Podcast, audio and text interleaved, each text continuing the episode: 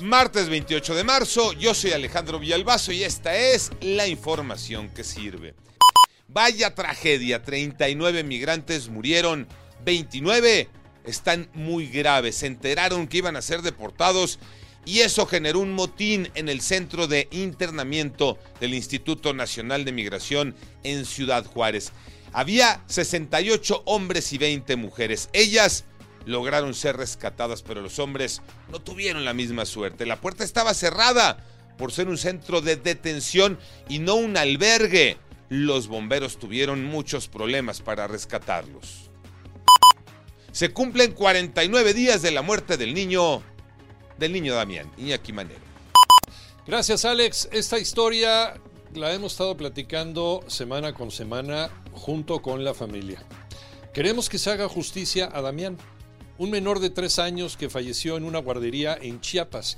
Pero a pesar de que el presidente intervino, las investigaciones avanzan lentamente y muchas puertas han estado cerrando a los papás de Damián. Y tienen derecho a reclamar justicia, sin duda alguna. Desde Chiapas, Fernando Cantón.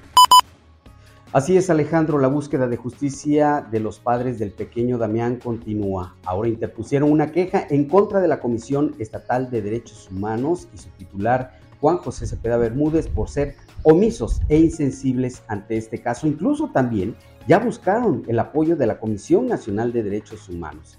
Por otra parte, también buscan construir una escuela junto con el gobierno federal para niños y niñas en situación especial para que así puedan aprender en un lugar seguro y de manera gratuita y de esta manera no se presente otro caso como el del pequeño Damián. El turco Mohamed regresa a la Liga MX Ahora se va a hacer cargo de los Pumas Tocayo Cervantes. Así es, Tocayo, el turco está de regreso en México. Antonio Mohamed fue presentado como nuevo director técnico de los Pumas, firmó por lo que resta de este torneo de clausura 2023 y dos años más. Fue campeón de la liga con los Cholos de Tijuana, con las Águilas del América y los Rayados de Monterrey. Por cierto, no estará en el compromiso de este fin de semana contra Querétaro por un compromiso previamente establecido. Por lo pronto, Leopoldo Silva como presidente y Miguel Mejía Barón como vicepresidente se quedan al frente de los Pumas de la universidad. Yo soy Alejandro Villalbazo, nos escuchamos como todos los días de 6 a 10 de la mañana, 88.9 y en digital, a través de iHeartRadio. Pásenla bien, muy bien, donde quiera que estén.